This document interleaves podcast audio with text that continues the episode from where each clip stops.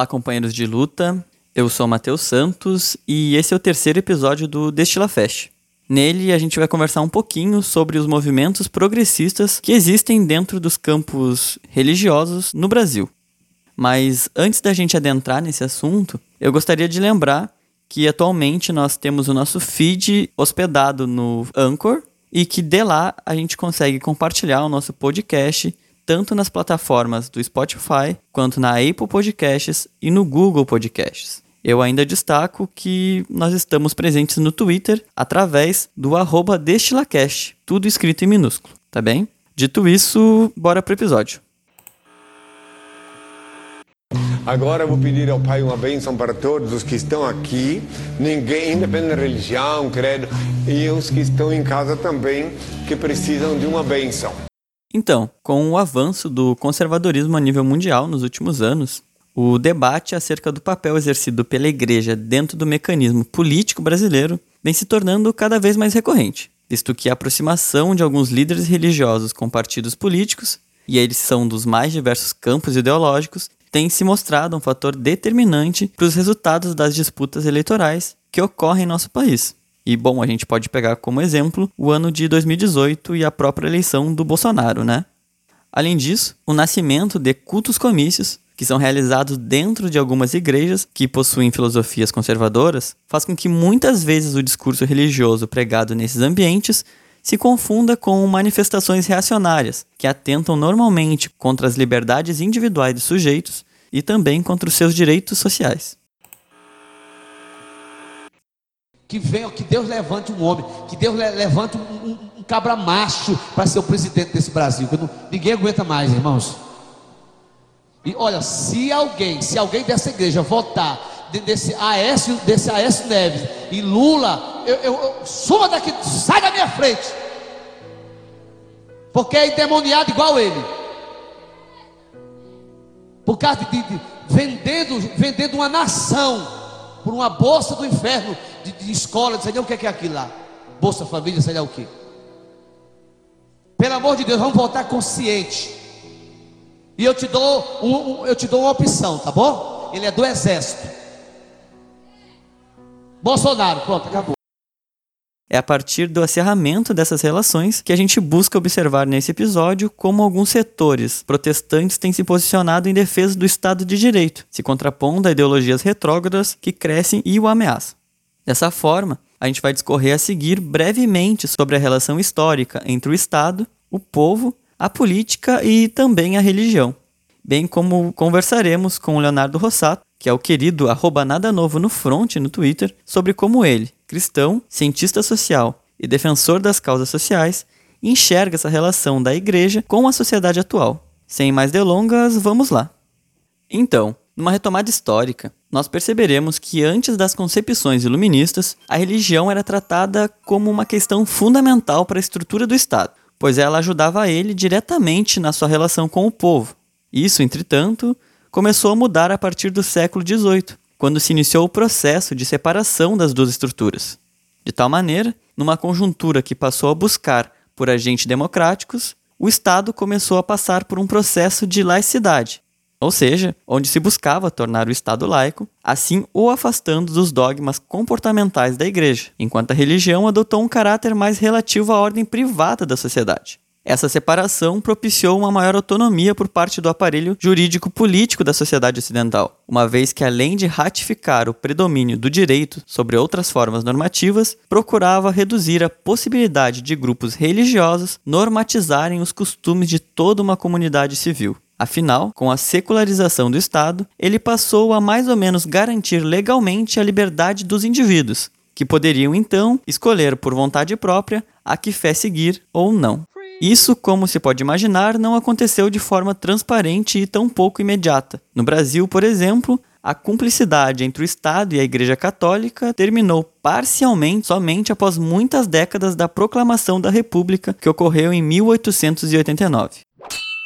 Escritor Ricardo Mariano, inclusive, em um de seus livros, atenta que, abre aspas, a perseguição policial aos cultos afro-brasileiros, efetuada até os anos 50, atesta a longa via crucis percorrida pela liberdade religiosa no país. Lembrando sempre que ainda hoje, no século XXI, as igrejas de matriz africana são as que mais sofrem ataques em nosso país. A paz do Senhor, pastor Júlio César. Bom, é, nós viemos aqui guerrear novamente, né? Os irmãos sabem que nosso trabalho não é nada fácil. Né? Estamos aqui mais uma vez, é, no centro de Umbanda e Quimbanda, né? Quimbanda, né? Umbanda, Quimbanda, Candomblé. Candomblé. Então são os três órgãos aqui onde esse irmão hoje está largando, né? Ganhamos ele para Jesus pelo poder da palavra de Deus, porque o Senhor Jesus liberta eu também já fui também no candomblé, já passei por um momento da, da minha fase no candomblé, é, e pedindo né, para que fechasse meu corpo crime, aquela coisa toda. Então, isso tudo né, foi um engano na minha vida, e hoje em dia, realmente, assim como na igreja católica, as imagens enganam, assim também, hoje em dia, os demônios estão enganando muitos. Bom, mesmo com a igreja já oficialmente separada do Estado no começo de 1900, ela seguiu funcionando enquanto um aparelho ideológico dele, que, chancelado pelo poder público, acabou pouco a pouco garantindo um papel de guardiã e colaboradora da ordem social.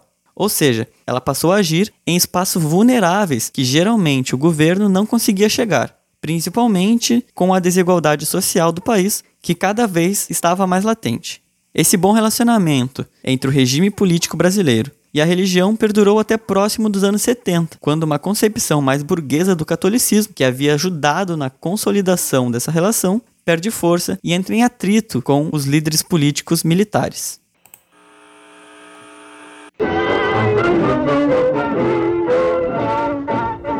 As memórias vivas de quem passou pelo período, os discursos dos bispos e até mesmo os documentos da época apontam que após as mortes, prisões e torturas que aconteceram no período militar, a igreja percebeu que o ministério de Deus e as lições do evangelho estavam muito longe de ser o que o Estado praticava. As pessoas eram presas sem ordem de prisão, as pessoas eram presas sem comunicação de sua prisão. Isso aí, então, motiva a Igreja Católica e vários militantes da Igreja Católica a se posicionarem contra. Isso vai acontecer, sobretudo, a partir de 1974, quando o regime militar comemorava os seus eh, 10 anos de existência e sofreu um revés. Pela primeira vez, ele sofreu uma derrota eleitoral violentíssima. E é nesse momento que a CNBB começa a funcionar como um espelho de polo de atração dessas vozes em defesa da cidadania, em defesa da liberdade dentro do Brasil. Se você procurar qual foi a marca que ficou da igreja no, depois do período ditatorial, tá certo? Eu diria que foi exatamente essa marca da tolerância, da compreensão. Em 1975, o presidente da CNBB, Dom Aloysio Lorscheider, encaminhou um relatório ao então presidente da República, general Ernesto Geisel, cobrando esclarecimentos sobre 26 pessoas desaparecidas. E assim como ele, vários bispos manifestaram publicamente descontentamento com o regime. Sem pregar violência, nós procuramos denunciar as injustiças e encorajar a promoção humana das massas que estão numa situação que, segundo as Nações Unidas, falando para o mundo, é uma situação que nem é humana, é subhumana de miséria e de fome. Para os especialistas, o Concílio Vaticano II também influenciou a atuação da Igreja no Brasil durante o período. A ideia aqui era promover a vida. Após essa ruptura, é somente no final dos anos de 1980 com a aparição de uma então desconhecida vertente cristã, que passamos a notar o forte reaparecimento dos meios religiosos no organograma político brasileiro. Esse crescente envolvimento de pessoas devotas ao cristianismo se deu, dentre outras coisas, muito devido aos evangélicos, que, carregando suas concepções religiosas, acabaram sendo um dos importantes fatores dentro do processo de formação da Assembleia Constituinte para a elaboração da Constituição Federal de 88. Senhoras e senhores constituintes, minhas senhoras e meus senhores, 2 de fevereiro de 1987, ecoam nesta sala as reivindicações das ruas, A nação quer mudar. A nação deve mudar. A nação vai mudar. São palavras constantes do discurso de posse como presidente da Assembleia Nacional Constituinte. Hoje, 5 de outubro de 1988, no que tange à Constituição, a nação mudou.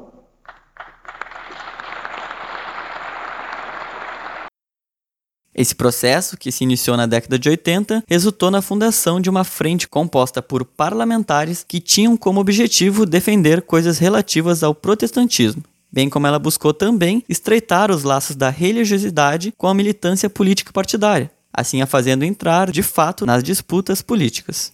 A Frente Parlamentar Evangélica, que depois ficou conhecida somente enquanto Bancada Evangélica, e bom, eu tenho certeza que vocês conhecem ela, né? É um espaço composto exclusivamente por políticos cristãos, que pertencem aos mais diversos partidos políticos. A gente precisa ponderar, entretanto, que os parlamentares católicos não participam dessa frente, estando eles distribuídos nas mais diversas bancadas que povoam o nosso Congresso Nacional. Essa frente parlamentar era e ainda é composta, na sua grande maioria, por pastores e bispos que defendem pautas contrárias a temáticas como a igualdade de gênero, o aborto, o casamento entre pessoas do mesmo sexo e etc. Mas não só isso, os sujeitos os quais a integram comumente aparecem tentando deslegitimizar os discursos contrários, que defendem a criminalização da violência contra as mulheres, como também a violência a membros da sigla LGBTQ+, e, por exemplo, castigos físicos dos pais contra seus filhos. Fique então com um trecho de um desses membros falando Estou aqui falando em nome da bancada evangélica. Ele assumiu conosco os seguintes compromissos. Primeiro, que o material que já está em circulação, material pornográfico, mentira, será imediatamente suspensa a sua distribuição. Segundo, que os vídeos e o material que está sendo confeccionado para ser distribuído, ele será suspenso Chama a atenção da gente, porém, o fato de que, apesar de ser uma bancada não propositiva, ela tem como principal proposta o Estatuto da Família, que, bom, agrada bastante esse tipo de eleitorado. Esse estatuto, dentre outras coisas, busca definir a família somente como um núcleo social formado e composto a partir da união entre homens e mulheres de um mesmo sexo, excluindo todas as possibilidades de relacionamento entre pessoas homossexuais, por exemplo. É por meio de pautas moralistas como estas, somado à grande influência de políticos que se trajam muitas vezes de pastores e bispos nos cultos pelo Brasil, que se cria um imaginário sobre essas organizações sociais, que as colocam como ambientes quase que unicamente disseminadores de ideologias reacionárias e preconceituosas. É nesse contexto que surgem alguns movimentos que são declaradamente religiosos, que buscam defender os direitos individuais e sociais, bem como também a liberdade de cátedra, o cientificismo e olhando sempre para o texto da nossa Constituição Federal, de forma a contrapor e resgatar os ideais cristãos. Esse é o caso, por exemplo, do Teolabcast, que é um podcast em que Leonardo Rossato, nosso convidado no dia de hoje, é um de seus hosts e onde eles buscam tratar de temas que estejam na intersecção entre a fé e também a ciência. Então, de cara eu peço para o Léo se apresentar, falar um pouco sobre a sua formação e contar para a gente como é ser alguém que é declaradamente um cristão e também um progressista em nossa conjuntura política atual. Oi amigos do DestilaCast, né? Aqui mais uma vez eu fico, eu fico feliz de, de estar com vocês conversando sobre temas que eu gosto muito aqui. Eu sou Leonardo Rossato, eu sou cientista social, eu sou mestre em planejamento territorial, sou é, doutorando em ciências do sistema terrestre e como vocês viram eu não tenho nenhuma formação em teologia, mas eu tenho aí duas décadas até um pouco mais de vida cristã dentro do, dos contextos evangélicos e ao mesmo tempo eu sou uma pessoa politicamente bastante progressista, né? Seja isso o que for, né? Uma pessoa que defende causas que hoje são definidas como progressistas. O que parece para alguns bastante contraditório, visto que a igreja é bastante alinhada ao conservadorismo, especialmente ao ultraconservadorismo do governo atual, mas estamos aí. E para mim não é contraditório, mas é, seria uma explicação muito demorada. E eu tento mostrar isso cotidianamente no, no meu dia a dia, que ser cristão e ser progressista não é algo contraditório. Eu reitero as minhas boas-vindas. E bom, Léo, como tu vê o papel da igreja atualmente no nosso aparelho político? E mais do que isso, como tu enxerga esses movimentos que são extremamente reacionários que existem internamente às igrejas brasileiras? Quanto ao papel da igreja né, e esses movimentos reacionários que existem internamente na igreja, eles sempre existiram a igreja ela tem, ela tem uma coisa de achar que conservadorismo é ortodoxia, é, é fidelidade às escrituras. E pensando assim, ela produz dogmas, ela produz coisas que não podem ser questionadas. Mas para mim, o desenvolvimento de uma igreja, ela diz respeito à convivência entre as pessoas que compartilham da mesma fé. Só que essa fé, ela, você pode enxergar ela de maneira dogmática ou você pode enxergar a fé de uma maneira que se adapte aos contextos da sociedade. E eu prefiro fazer a escolha por enxergar uma fé que se adapte aos, aos contextos da sociedade, porque é uma fé mais amorosa, é uma fé que, que entende os problemas atuais das pessoas, é uma fé que faz mais diferença na vida das pessoas. Né? Enfim. Então, a gente viu você, através de uma de suas contas no Twitter, a arroba nada novo no front, rebater a matéria do Pedro Neri, em que ele abordava existir aquilo que ele chamou de crentefobia após a cineasta Petra Costa ter relacionado, em entrevista, a eleição do Bolsonaro em 2018 a, abre aspas, onda de evangélicos que são contra os direitos dos gays, o feminismo e pautas identitárias. O que tu acha disso? Tu poderia discorrer um pouquinho sobre o que tu falou lá pra gente? É, cara, quanto à questão da crentefobia e, e aquela coisa, né, da da exortação, vamos dizer assim, que, que o Pedro Neri fez para a esquerda lá no contexto do Democracia em Vertigem. Eu nem gosto muito de Democracia em Vertigem, mas eu me vi obrigado a defender é, o documentário. E o, o Pedro ele falou que a gente tem que parar de ter preconceito com, com os evangélicos, é, a esquerda principalmente, mas na, na verdade, estando dentro, dentro da, da igreja, eu acho que assim, não é esse o, o, ponto de inflexão, não é essa a questão. A questão é, é que assim, a sociedade enxerga no, no, no cristão aquilo que o cristão mostra para a sociedade. E as lideranças cristãs, de fato, elas se mostraram alinhadas a discursos conservadores que não necessariamente vão, vão, vão ter qualquer tipo de influência positiva, muito pelo contrário. Então, esses discursos conservadores acabaram, é, é, é, que foram propagados pelos líderes, inclusive nos púlpitos da, da, das igrejas, né, no contexto dessa última eleição, eles acabaram tendo um papel essencial nesse momento e desprezar isso e falar que ah, a culpa é da esquerda, a esquerda despreza os evangélicos é, é ignorar todo, todo esse essa construção de um projeto conservador que está em gestação há, há muitos anos dentro da, da igreja, um projeto que defenda esses valores conservadores, que foi que foi exposto assim, né, de, de maneira mais formal após a eleição de 2010, quando a campanha do Serra usou essa retórica evangélica conservadora como contraponto a, a, a Dilma, né? Então na época teve aquela coisa de que é, Temer tinha um pacto com Satanás, de que é, Dilma ia liberar o aborto. Isso ficou mais forte quando, em 2014, quando Malafaia fez todo aquele showzinho lá com a, com a Marina Silva por causa do PLC 122, enfim.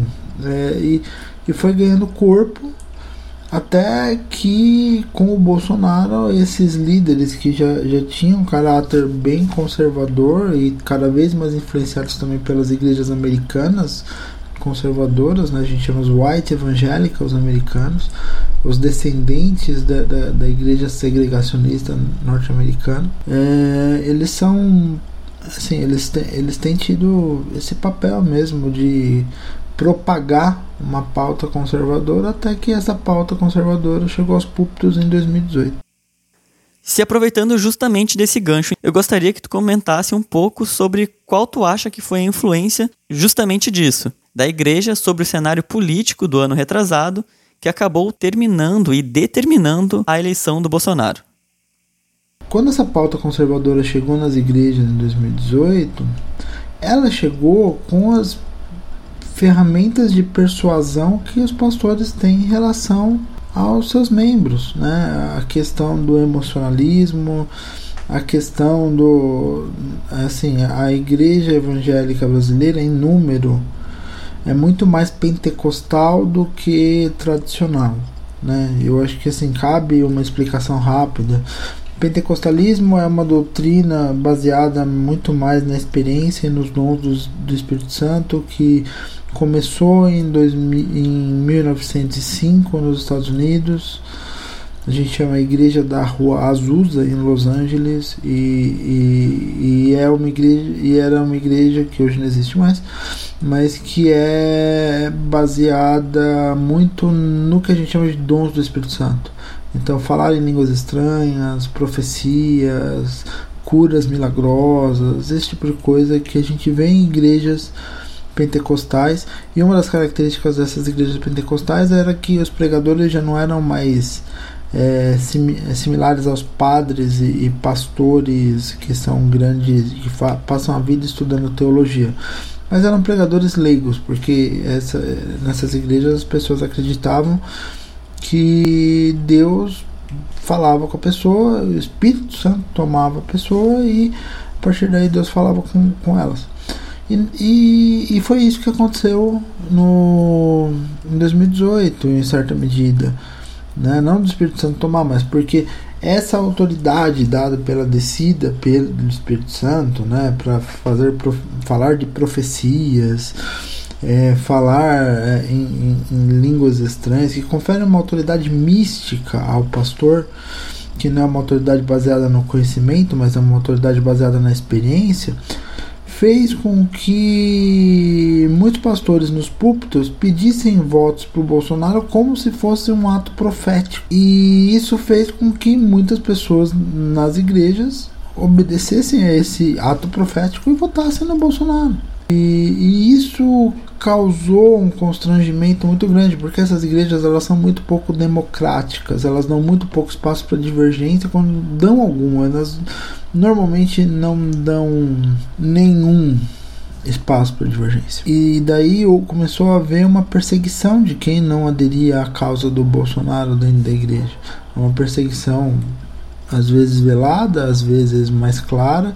Se você tinha alguma participação no, em, em, conselhos ou em trabalhos dentro da igreja, às vezes você era afastado, às vezes você tinha uma conversa particular com o pastor em que ele tentava te persuadir porque você estava em rebeldia ou coisa do tipo, porque você não obedecia a ordem do pastor.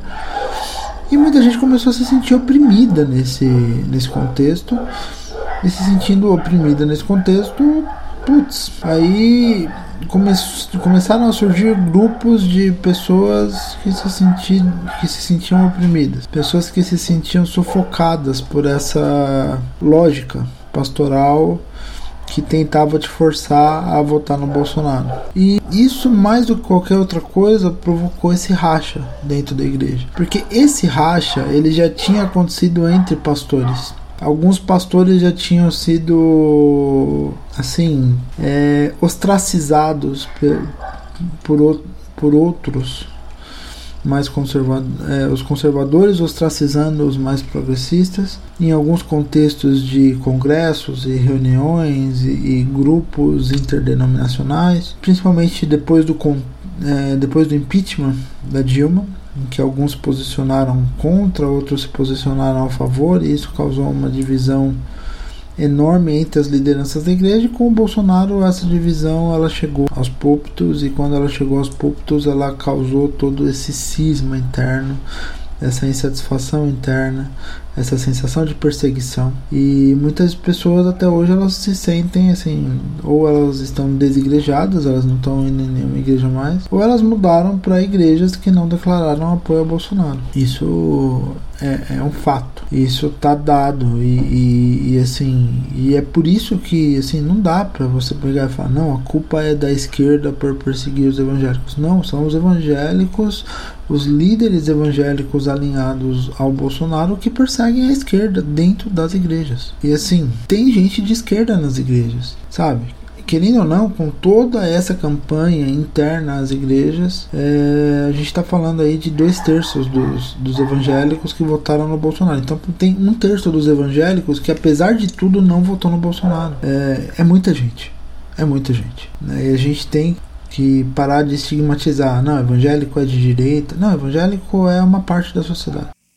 Já caminhando para o final, Léo. Bom, tu participas do Tel Labcast, certo? Então conta um pouquinho pra gente sobre o que o Tel Labcast fala, como ele surgiu e quais os intuitos do podcast. Bem, falando sobre o, o Tel Labcast, o Tel Labcast Estamos aí desde 2017. Começamos eu e o Cedric, depois a, a Samantha ano passado passou a fazer parte do nosso staff de maneira fixa. E ele, ele surgiu assim justamente antes do Bolsonaro ainda dessa nossa divagação, tipo, não, as coisas estão muito erradas no meio evangélico. A gente precisa de um espaço nem que seja para desabafar. Nós não somos teólogos, eu sou cientista social, o, o, Cedric ele é, é doutor em, em química e a Samantha é doutora em meteorologia. Então a gente está bem envolvido com a academia, mas nenhum de nós é teólogo. O que dá pra gente um, um ar mais leigo e liberdade de falar sobre alguns temas que teólogos não falariam. Então, talvez por isso algumas pessoas que não estão tão ligadas na religião gostem de nos ouvir. E daí nós estamos aí, nós estamos aí crescendo aí ah, já desde o final de 2017, quando a gente surgiu. A gente já passou dos 40 episódios, a gente por conta de nossos compromissos, a gente solta um episódio a cada duas semanas. E, e é isso, é, é, um espaço lá onde a gente discute vários aspectos da ciência, da fé e, e, e, mostra tanto para a sociedade que a fé não é um bicho de sete cabeças e também para a igreja que a, a, ciência, a sociedade, a política também não é um bicho de sete cabeças. E como a comunidade religiosa encara o trabalho de vocês? Geralmente esse logaritmo da bolha só faz com que pessoas mais progressistas os encontrem ou também rola de um público reacionário encontrar vocês e bater de frente com as suas ideias e ideais. Quanto à recepção da comunidade religiosa, a Autolabcast, ela, em geral, nosso público é mais de pessoas que estão decepcionadas com a igreja. Pessoas que ou estão desigrejadas ou estão decepcionadas com a igreja. Existem algumas pessoas que, que, que estão bem em suas igrejas, mas é, por quê? Porque o nosso conteúdo ele acaba é, incentivando as pessoas a passarem por uma desconstrução de alguns aspectos de sua fé. Então é, é, é uma fé que desconstrói o machismo, que desconstrói o racismo, que desconstrói a homofobia. E isso faz com que muita gente pare e pense. E, e muita gente se identifica passa a ouvir e muita gente também se questiona passa a se questionar. Reações negativas nós temos poucas, nós não temos muitas. Tem, tem um ou outro perfil que vive me perseguindo, ou perseguindo o Cedric, ou perseguindo o próprio perfil do, do Talabcast para falar mal. Quando a gente fez um episódio sobre homofobia nas igrejas, a gente teve um perfil, teve, teve uma mensagem enorme que a gente recebeu no, no comentário do episódio excomungando a gente, excomunhando, sei lá. Como se a gente fosse se importar com isso. E, enfim, a gente tem essas coisas às vezes, mas a maioria, a maior parte da recepção é positiva. Especialmente jovens que estão em conflito, em conflito com as suas igrejas, com as suas denominações estão buscando pessoas que pensem da maneira que eles pensam, sem perder a fé. Isso é, é muito importante. Então, desse bate-papo com Léo Rossato é isso. Eu agradeço a disponibilidade tanto para a divulgação desse importante trabalho que ele vem fazendo em conjunto do pessoal do Tel Labcast, quanto pelo papo, e abro espaço para ele divulgar suas redes, assim como também o próprio Tel Labcast eu agradeço a participação. É um prazer estar conversando com vocês. É sempre um prazer estar conversando com vocês. E bem, eu sou mais uma vez Léo Rossato. A gente tem o trabalho no Telabcast, que a gente tem o nosso site, que é o telabcast.net.br. A gente tem o, o, o Twitter, que é o arroba telabcast. A gente tem até um grupo no Telegram onde o pessoal discute bastante. A gente tem uma comunidade lá de umas 140 pessoas discutindo com bastante frequência. Quanto a mim, eu tenho meu Twitter também, que é o, o arroba nada novo no front. E o meu site, que é o nada novo no front.com, em que eventualmente eu faço um outro podcast, mas também eu não tenho muito compromisso com dias e horários assim, então eu faço um podcast basicamente quando eu tô preso no trânsito. Por isso que eu, eu tinha chamado o podcast do Conge, né? Que é relativo ao congestionamento, não ao Sérgio Moro. E, e eu tô sempre por aí. Vira e mexe, eu publico alguma coisa em algum lugar. Enfim, né? Dentro do que a minha correria de vida é capaz de suportar. tá bom? Mas é isso aí. Eu agradeço mais uma vez. É um prazer falar com vocês. Espero ter esclarecido todas as dúvidas que vocês tinham a respeito do tema e um grande abraço. Até a próxima. Tchau, tchau. Gente, é interessante notar que existem outros desses movimentos progressistas internos às igrejas no Brasil. Esse é o caso, por exemplo, da Frente de Evangélicos pelo Estado de Direito, que surgiu em meados de 2016 como forma de resistência e também denúncia ao impeachment sofrido pela então presidenta do Brasil, Dilma Rousseff. Em seu manifesto, que é disponibilizado na internet, a frente busca deixar claro, desde o começo de seu texto, quais são os princípios básicos que seus membros devem seguir. De tal maneira, ela destaca a relação entre o meio cristão evangélico e a defesa dos direitos garantidos pela Constituição de 88. Deixamos abaixo um áudio em que um de seus coordenadores fala sobre essa frente e explica suas principais áreas de atuação. Boa noite a todas e todos. Eu sou Ariovaldo Ramos. Eu sou um dos líderes nacionais da Frente de Evangélicos pelo Estado de Direito.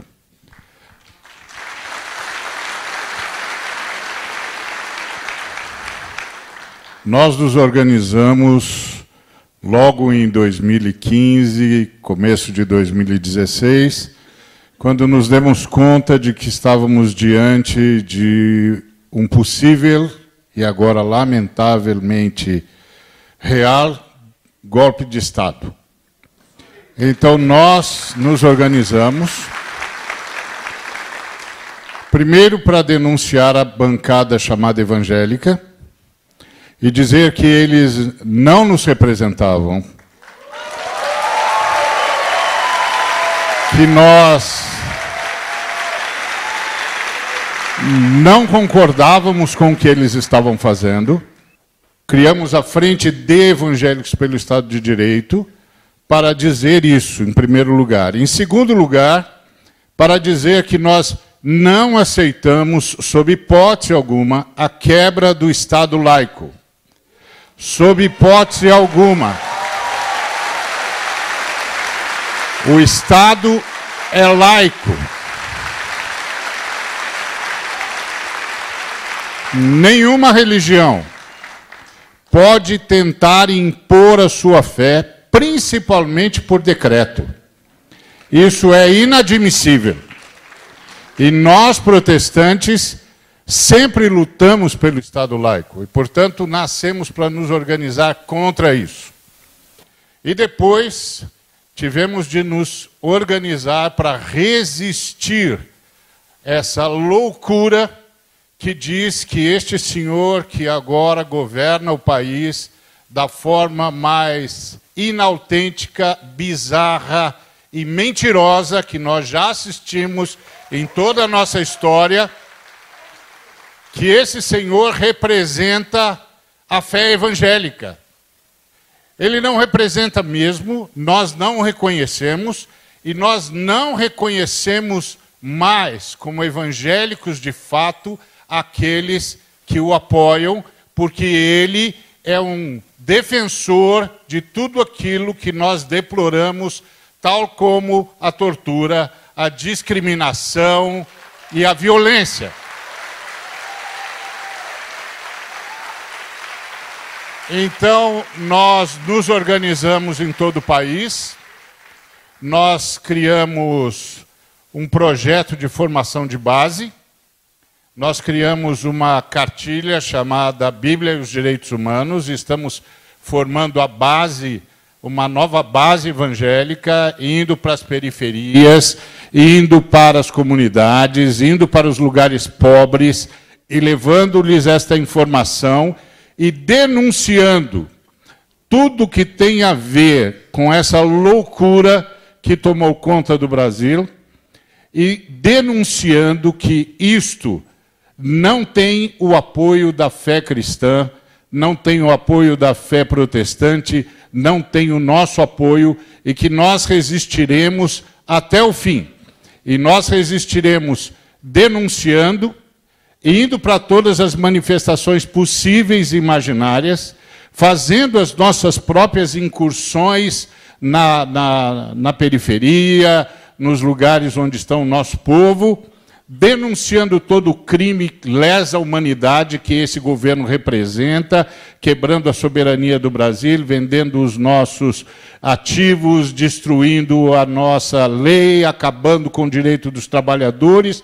Nós não nos calaremos e não nos calaremos principalmente em denunciar os evangélicos, entre aspas, que o apoiam. Portanto, Todas as vezes que vocês virem uma manchete de um evangélico tido como notório, apoiando essa loucura, saibam que há milhares e agora já milhões de evangélicos que estão se levantando contra isso e que nós resistiremos o tempo todo. Nosso luto vem do verbo lutar e nós resistiremos porque resistir é preciso.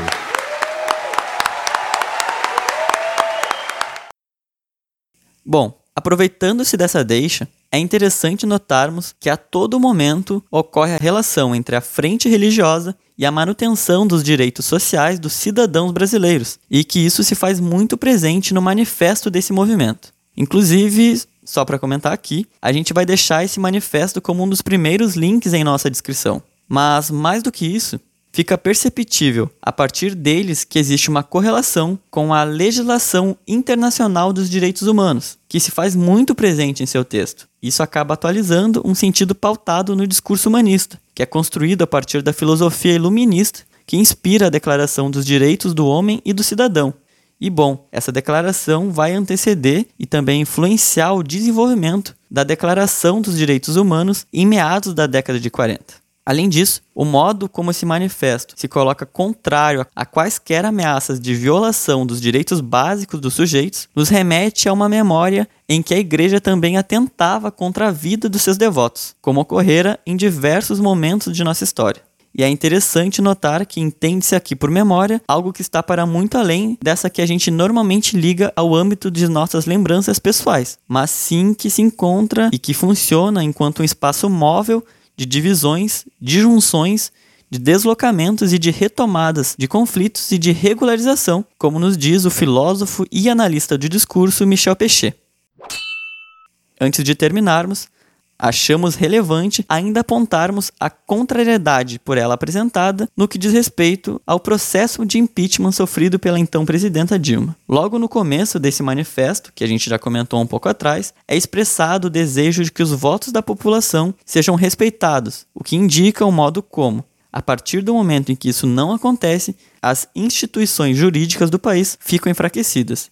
E, de fato, a partir do momento em que o Congresso organizou todo esse golpe para tirar a presidenta Dilma Rousseff do seu cargo, o nosso judiciário, também como o nosso Congresso, enfraqueceu-se e deu voz a fascistas e loucos, né, que tentam a todo momento assumir o poder e, bom, de certa forma, acabaram por assumir o poder. Quando ele estava mamando lá, a bandeira era vermelha com foiçaço e martelo ali, sem problema nenhum, né? Iu! Tá ok? Valeu! Boa noite, pessoal. Até semana que vem, se quiser. Um abraço. Além disso, mais do que uma vez é comentada sobre a necessidade da estabilidade política para que o Estado de Direito possa funcionar corretamente. Não só isso, nos chama a atenção a frase, abre aspas, defendemos a democracia como valor inexorável da nação, fecha aspas, que aparece em conjunto de, abre aspas novamente, não aceitaremos que nada possa interferir no Estado de Direito, fecha aspas. Que bom, ao relacionar a democracia com o Estado de Direito, evoca um sentido em que somente com seus plenos funcionamentos a sociedade poderá progredir rumo a um período de menor desigualdade social, o que de fato é uma verdade. O contato com esses tipos de movimentos nos proporciona algumas interessantes reflexões. Se, por um lado, observamos um discurso situado no campo religioso, o que poderia indicar certo apreço muito grande aos dogmas religiosos que são comumente ligados às igrejas brasileiras, por outro, diferentemente do que normalmente ocorre, nos é evidenciada a maneira como ele busca se adaptar e defender os direitos sociais e individuais da população brasileira, tentando funcionar como uma tênue linha entre o que é do campo religioso e o que é do campo político progressista. Mais do que somente uma visão superficial sobre as questões do Brasil, essas movimentações aparecem como uma ponte que tenta diminuir a distância entre o papel da igreja e o seu funcionamento em prol do bem-estar e das liberdades dos sujeitos. Assim se afastando de líderes religiosos que, por meio de sua influência e de sua grande influência, propagam discursos os quais atentam e prejudicam as chamadas minorias brasileiras, o que faz com que frentes como essas, o que faz também com que podcasts e pessoas que falam da religião se constituam enquanto importantes aliados na luta contra o conservadorismo, que na maioria das vezes, bem como a gente mostrou no decorrer desse episódio, o próprio meio religioso dissemina em nossa sociedade. Bom, galera, esse foi o episódio de hoje do Destila Fest. A gente lembra que nós estamos tentando apresentar um episódio por semana. Possivelmente o nosso dia fixo passe a ser nas quartas-feiras. A gente agradece a todos vocês que têm escutado e dado um feedback, felizmente, muito positivo para o que a gente vem produzindo. E, por fim, nós também lembramos que todas as fontes do que falamos aqui estão em nossa descrição. Então é isso, meu mais sincero muito obrigado. Eu sou Matheus Santos e até a próxima semana.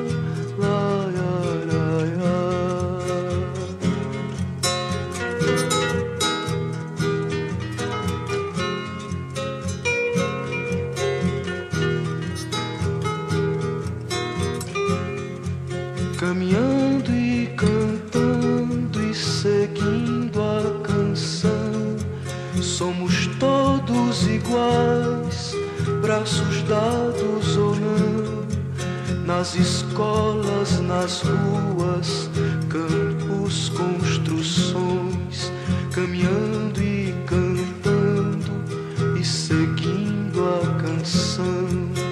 Vem, vamos embora, que esperar não é saber. Quem sabe faz a hora acontecer.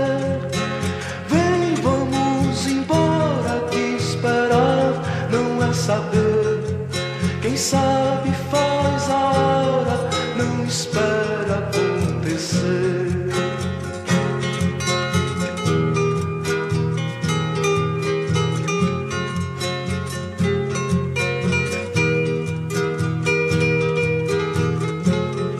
Pelos campos a fome, em grandes plantações, pelas ruas marchando, indecisos cordões, ainda fazem da flor seu mais forte refrão e acreditam nas flores, vencendo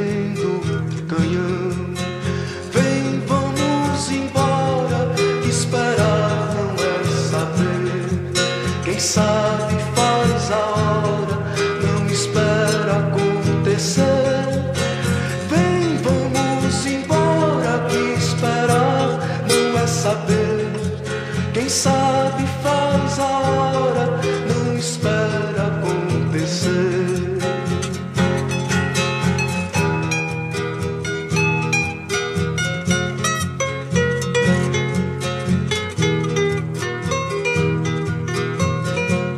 Há soldados armados, amados ou não, quase todos perdidos, armas na mão.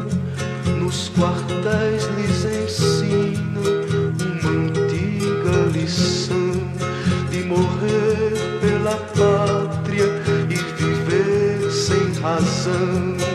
Vem, vamos embora, que esperar não é saber.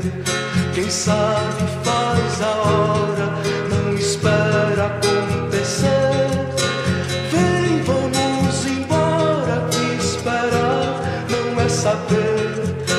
embora, que